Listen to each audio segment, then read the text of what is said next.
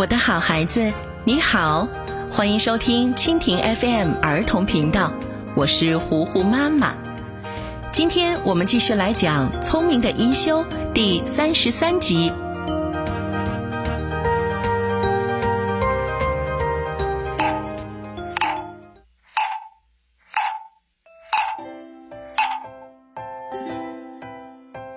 新右卫门一个人坐在树下赏花儿。看到眼前一片繁花似锦，忍不住感叹道：“看到花儿，就想到了可爱的公主。”他闭上眼睛，脑海里浮现出公主美丽的脸庞。忽然听到有人叫他的名字，他睁开眼一看，原来是一休。哎，是一休啊！你今天收到布施了吗？没有多少。不太走运呢。什么？不过有钱还肯布施的人还是有的。我陪你去吧。一休不愿意，可是新右卫门执意要跟一休一起。没办法，一休只好同意了。他们来到之前总是不愿意给一休布施的一家店铺。老板看到一休，就不耐烦地说。小师傅，真不凑巧，今天没有东西给你，请回吧。可是话一说完，看到一休后面站着的新右卫门，一下子变了脸色，赶紧讨好的说：“呃，让你们空着手走，真是不好意思呢，给吧。”说着，从口袋里掏出了硬币，递给一休。一休又开心又惊讶。这样的事儿真是罕见，真高兴啊！就这样，一休连续去的几家店铺都给了布施。他们又来到一家店铺前，店员正想拒绝，看到了新右卫门就慌张起来。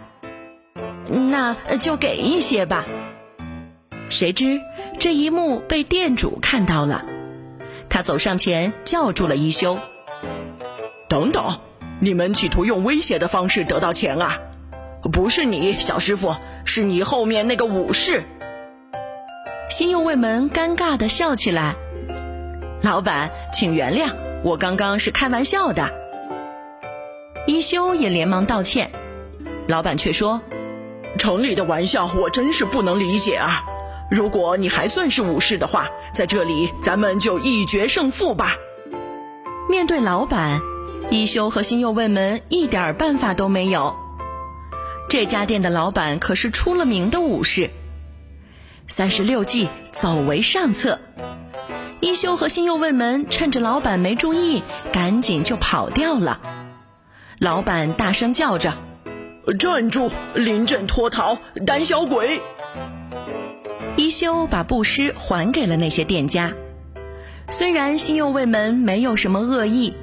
可这些毕竟不是真正的布施，布施是发自内心的施舍。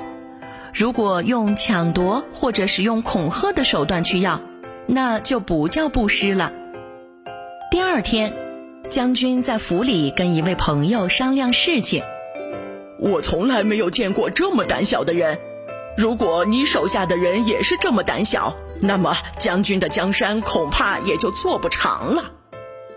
将军说道：“我们也有很多像新右卫门那样剑术很高明、人才很出众的人呐。”这个朋友又说：“那个叫新右卫门的是小公主的未婚夫吧？”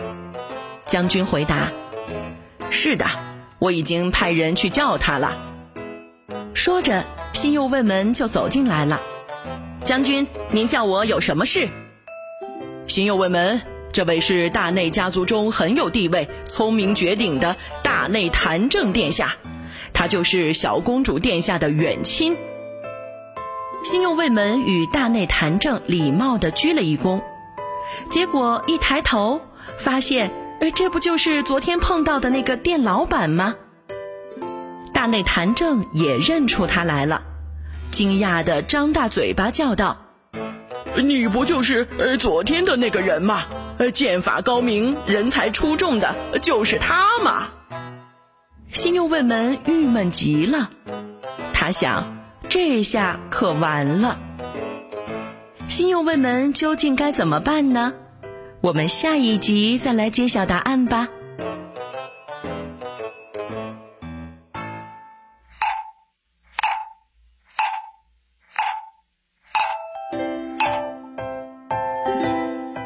聪明的一休第三十三集，今天就为你讲到这儿了。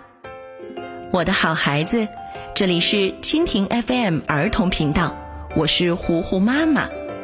如果你喜欢我讲的故事，记得要点击收藏，同时也要关注我们的微信公众号“糊糊妈妈讲故事”。